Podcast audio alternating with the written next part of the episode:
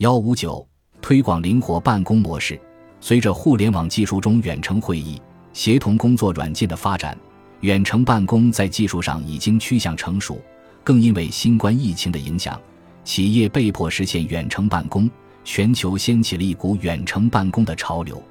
亚马逊、微软、谷歌和苹果都把远程工作的模式常态化了，推出了不同的混合办公的制度。二零二二年二月，携程中国公司宣布，全公司近三万名员工将实行混合办公制，允许员工每周三和周五在家远程办公。这是中国首家大型公司推出“三加二”的混合工作制，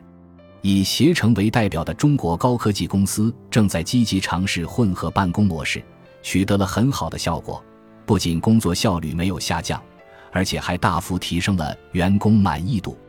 混合办公的社会效应也很明显，不仅减少了通勤的拥堵，还有利于环境保护、家庭和谐、缓解高房价和提高生育率。混合办公模式可以让家长有更多的时间陪伴小孩，减轻本来很大的育儿压力。特别是对于有小孩的女性员工，通过混合办公的模式，每周还可以有两天在家办公，